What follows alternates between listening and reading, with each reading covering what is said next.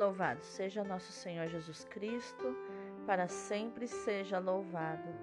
Hoje é terça-feira, 14 de junho de 2022, 11 semana do Tempo Comum.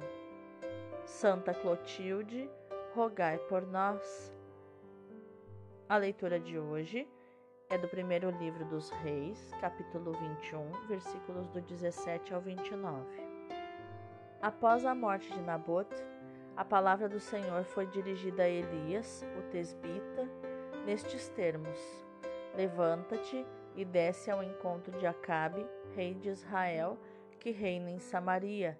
Ele está na vinha de Nabote, aonde desceu para dela tomar posse.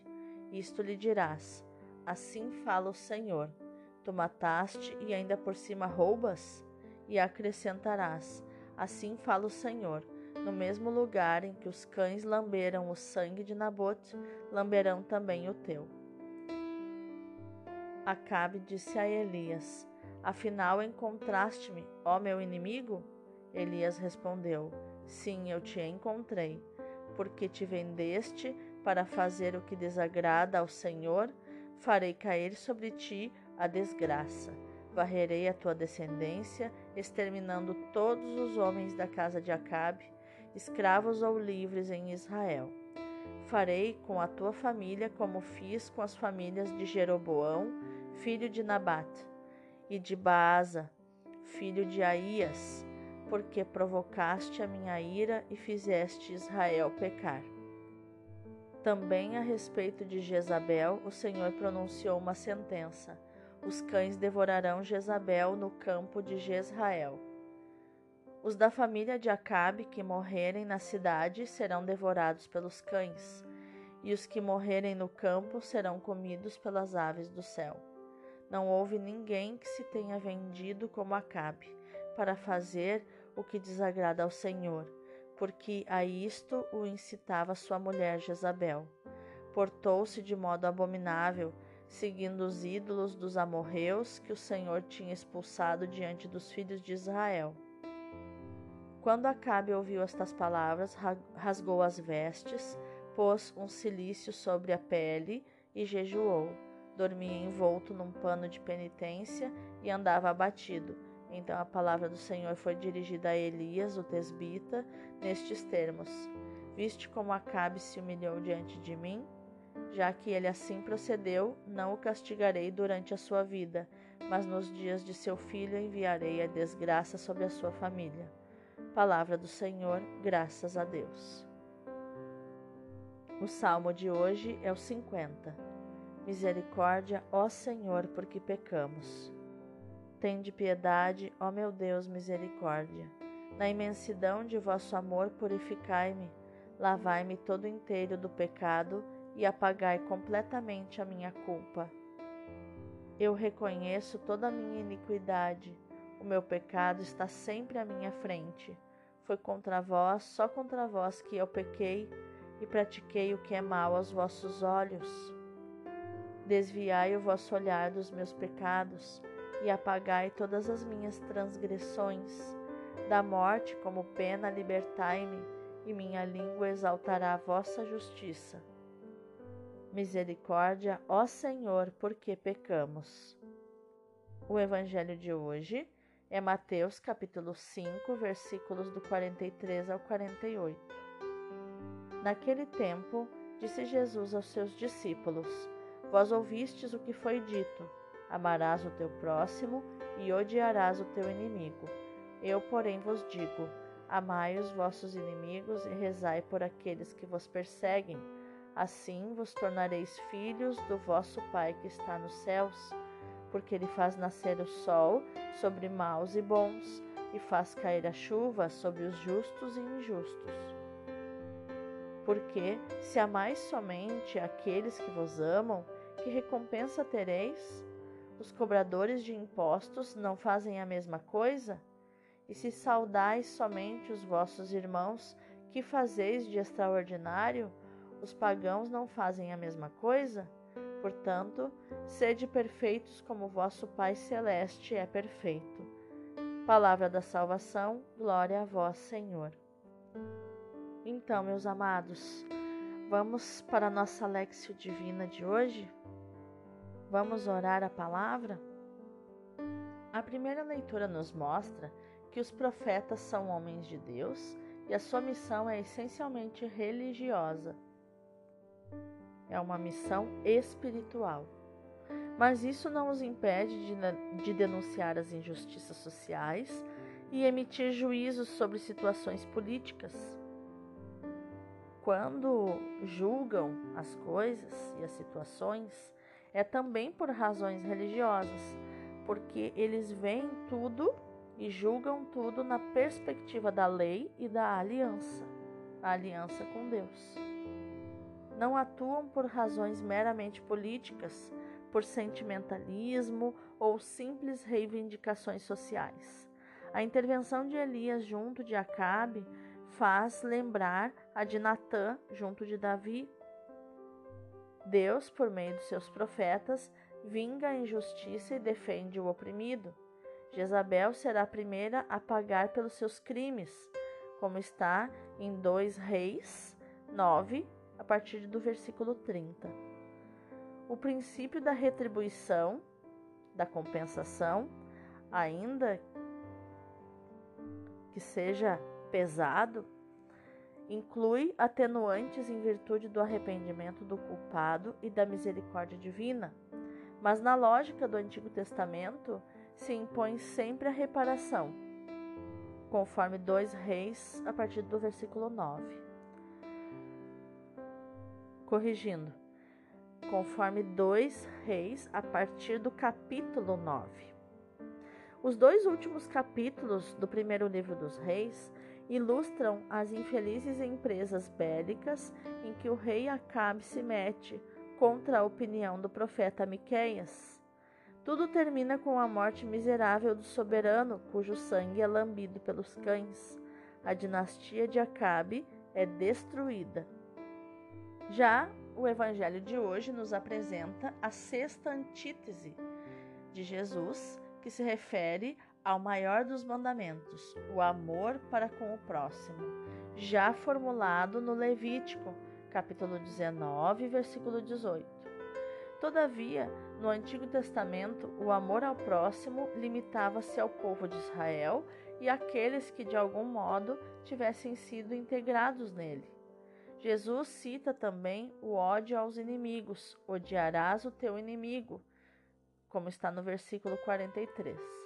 É verdade que esse preceito não estava escrito em qualquer página da Bíblia, mas estava presente nas franjas do judaísmo mais extremistas.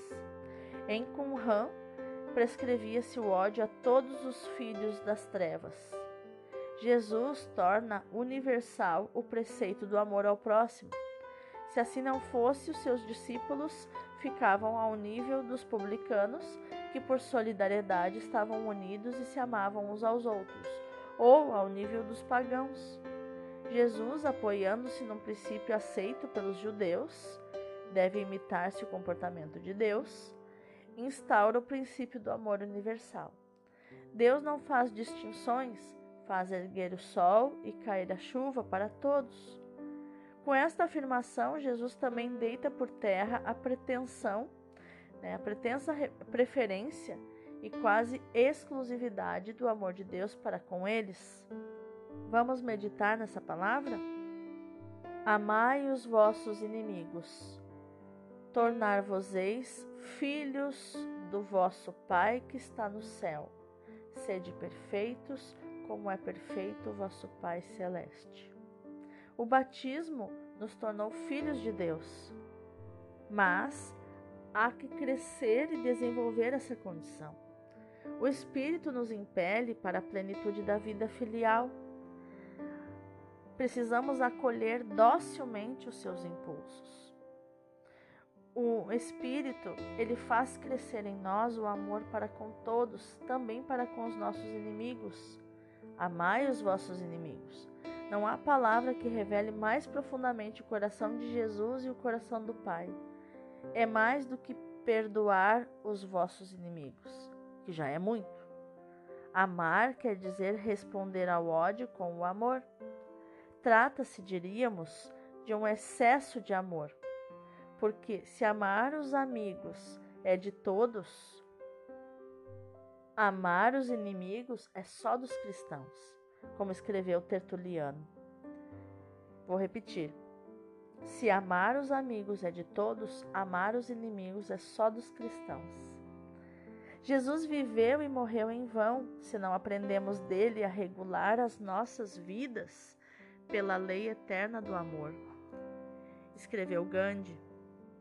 Deus nos quer perfeitos no amor para com ele e para com o próximo, ainda que seja um perseguidor.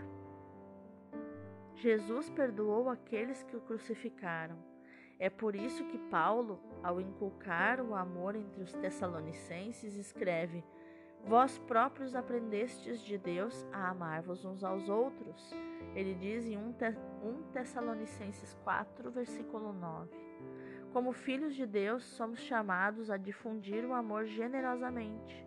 Onde não há amor, onde nos damos conta de que não somos amados, amemos um pouco mais com o amor que Jesus nos deu, por isso é que ele mandou amar sempre.